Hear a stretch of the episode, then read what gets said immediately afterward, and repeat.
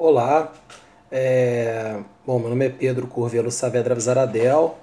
Eu queria, antes de mais nada, agradecer a organização do evento, né, o Congresso Internacional de Direito, Governança e Inovação, é, nas pessoas dos professores Fábio Veiga e é, Rubem Miranda. Bom, o meu artigo ele trata, em síntese, né, uh, dos aspectos é, da proteção florestal enquanto patrimônio natural da humanidade e as implicações relacionadas com as mudanças no clima. Esse artigo tem então uma introdução, uma parte que fala das florestas enquanto patrimônio da humanidade, uma parte que fala da proteção cultural das florestas no contexto das mudanças climáticas e as suas conclusões. Uma parte introdutória, nós podemos dizer que o regime dentro do direito internacional de proteção das florestas é um regime é, caracterizado por uma certa ambivalência. Né? De um lado, um regime não vinculante, que é uh, caracterizado sobretudo por alguns documentos que são a Agenda 21, a Declaração de Princípios sobre Florestas, esses dois documentos é, oriundos da conferência realizada no Rio de Janeiro em 92, da Cúpula da Terra, e recentemente também do instrumento das Nações Unidas para Florestas, que é um instrumento não vinculante. E do outro lado, nós temos alguns tratados, algumas convenções que cuidam de assuntos diversos e que cuidam é, das florestas de forma imediata das florestas enquanto estoques de carbono, no caso das mudanças climáticas, das florestas enquanto é, locais apropriados para a conservação da biodiversidade, no caso da Convenção sobre Biodiversidade e alguns outros tratados. E o artigo é, porta é, basicamente sobre a questão das florestas enquanto patrimônio natural da humanidade protegidas pela Convenção da Unesco de 1972.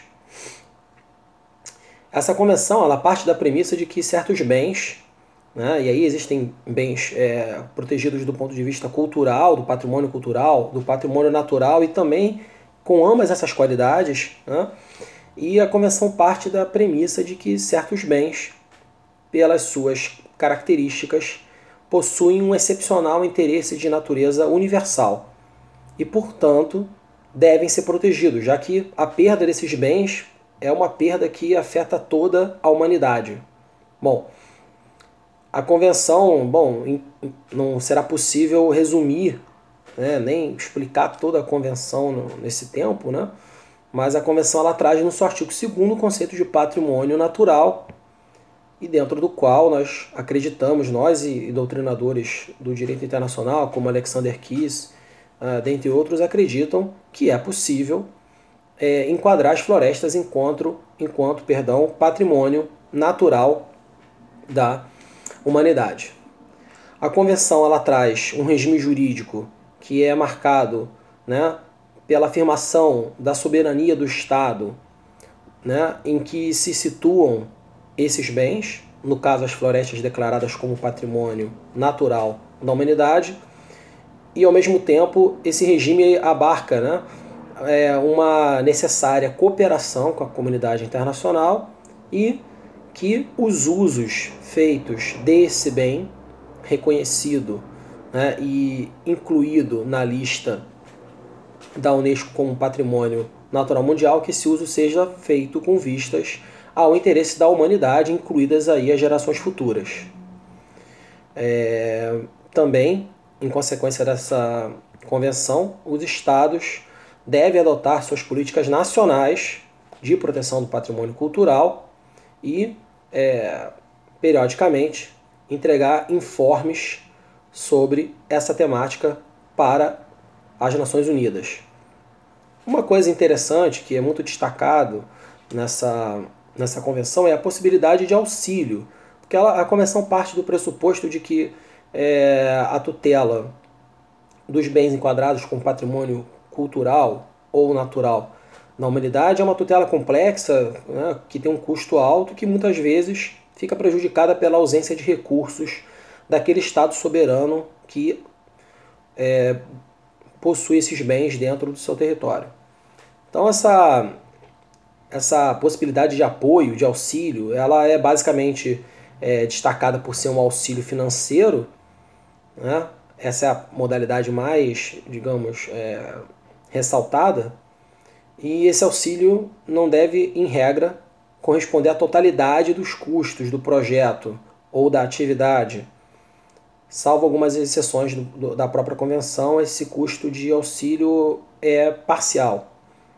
Mas o auxílio ele não se resume apenas à questão financeira. Podem haver outras modalidades de auxílio, e aí, apenas para citar duas bem é, interessantes e também bem comuns, pode ser é, concedido auxílio técnico, e pode ser é, concedido ou pode, pode ser obtido uma, uma forma de auxílio na capacitação de agentes internos que venham a cuidar desse tema da proteção do patrimônio natural e cultural. Bom, e como que fica a questão das florestas enquanto patrimônio natural da humanidade? Bom, a Unesco criou em 2001 um programa específico para a proteção das florestas enquanto patrimônio natural da humanidade. E os números, né, os números recentes né, que, que constam do site da Unesco são impressionantes. É, cerca de 75 milhões de hectares, ou mais do que isso, e isso corresponde aproximadamente a uma vez e meia o tamanho da França, representando mais de 13% das florestas protegidas no mundo. Ou seja, é, é um número, são números consideráveis. Bom, quando nós, é, partindo já para a parte final do artigo, quando nós é, analisamos essa questão no contexto das mudanças climáticas, três questões aqui são muito importantes e são destacadas na parte, na parte final do artigo e também nas conclusões. A primeira é que as mudanças climáticas podem representar, de fato representam, né, riscos consideráveis para o patrimônio cultural e natural da humanidade. Como assim? É, esses bens que já foram listados, isso inclui monumentos e, do, no nosso caso aqui em especial, as florestas, enquanto patrimônio natural da humanidade, estão sujeitos a riscos né, de extremos climáticos, como secas prolongadas, que podem inclusive é, potencializar riscos de incêndios, chuvas acima da média, uma série de questões que estão vinculadas hoje à intensificação do aquecimento global por condutas humanas e que são reguladas pela Convenção Quadro das Nações Unidas e agora também recentemente pelo Acordo de Paris. Uma segunda questão, ah, e sobre esse primeiro ponto, vale a pena citar que foi criado um grupo de trabalho dentro da Unesco esse grupo de trabalho foi criado em 2005 e produziu um relatório em 2007, publicado em 2007, justamente ressaltando esses riscos. O segundo ponto, é, por sua vez, trata das contribuições das florestas protegidas pela Unesco, nós vimos aí os dados que são significativos, no combate às mudanças climáticas, seja do ponto de vista da mitigação enquanto estoques de carbono, seja do ponto de vista da adaptação. E sobre isso nós acreditamos que devem ser feitos mais estudos. E o terceiro e último ponto é um ponto de vital importância, consiste no ponto da articulação entre a Convenção do Clima, o Acordo de Paris e todos os demais tratados internacionais que cuidam dos direitos humanos.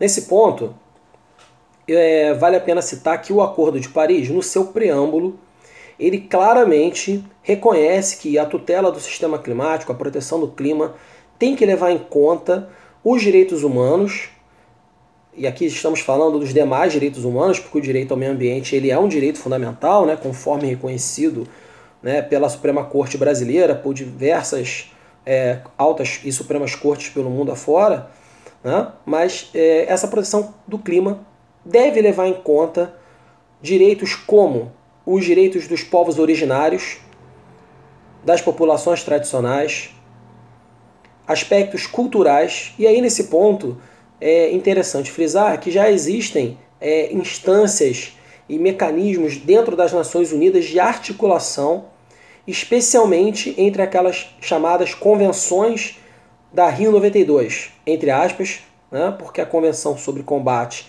da Desertificação é identificada assim, mas é na verdade de 1994. Então, entre a Convenção que protege a biodiversidade, a Convenção que protege o clima e a Convenção que protege o combate à desertificação, já existe um debate institucional em andamento consistente. Mas outras convenções precisam ser igualmente incluídas. E aí, nesse ponto em especial, eu destaco a necessidade de se incluir a Convenção da Unesco de 72, que protege o patrimônio cultural e natural da humanidade. Bom, é, eu mais uma vez agradeço pela oportunidade e gostaria de dizer que foi uma experiência agradável. Espero que vocês tenham ah, é, gostado e que seja útil o conteúdo. Fico à disposição para eventuais perguntas. Cordial abraço e obrigado.